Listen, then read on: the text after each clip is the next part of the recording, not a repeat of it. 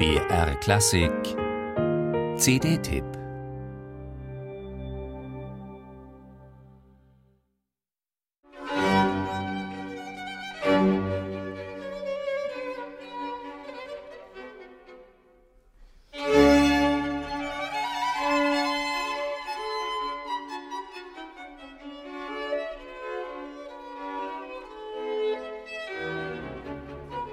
Manchmal ist man versucht, sich die Solo-Violine eine Spur mehr im Vordergrund zu wünschen, eine Idee dominanter, solistischer. Sehr schlank klingt das alles, extrem unaufdringlich, ganz so, als wolle Isabel Faust mit jedem einzelnen Ton sagen, sie sei hier nicht das Thema, um sie, um diese in Wahrheit so großartige Geigerin, gehe es hier allenfalls am Rande. Noch die zahlreichen Momente funkelnd virtuoser Eloquenz haben etwas nahezu Nebensächliches. Das klingt auf den ersten Blick ein wenig nach künstlerischer Selbstverleugnung und übergroßem Respekt vor den Noten. Doch schon nach wenigen Takten begreift man, dass sie im wahrsten Sinne des Wortes den Ton trifft, diese fast keusche Bescheidenheit, mit der Isabel Faust ins klangliche Kollektiv zurücktritt und lediglich primus inter pares sein möchte.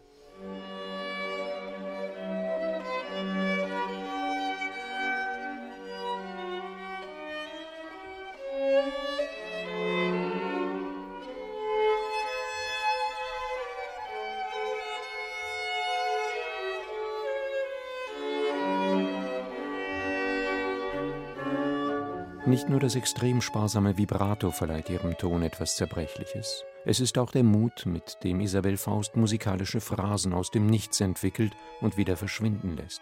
Wie sie Spannungsbögen am Rand des Zerbröselns aufrechterhält, wie sie dynamische Extreme riskiert, so, dass der Solopart fast im Orchester zu verschwinden droht. Gleichzeitig ist diese wunderbare Künstlerin hörbar ganz bei sich. Ihr Spiel hat etwas Selbstversunkenes und ist doch immer ganz nah dran am oder besser wohl mitten im Musizieren der von Giovanni Antonini befeuerten Kollegen des italienischen Originalklangensembles Il Giardino Armonico.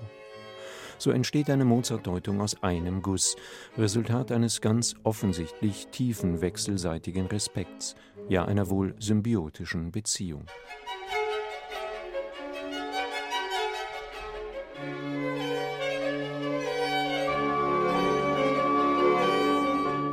Das alles könnte ein wenig am Rande des Manierismus balancieren, wären da nicht Isabel Fausts wunderbar selbstverständliche Musikalität, ihr Reflexionsniveau und die Konsequenz, mit der sie vor allem um Mozart und nicht um sich selbst kreist.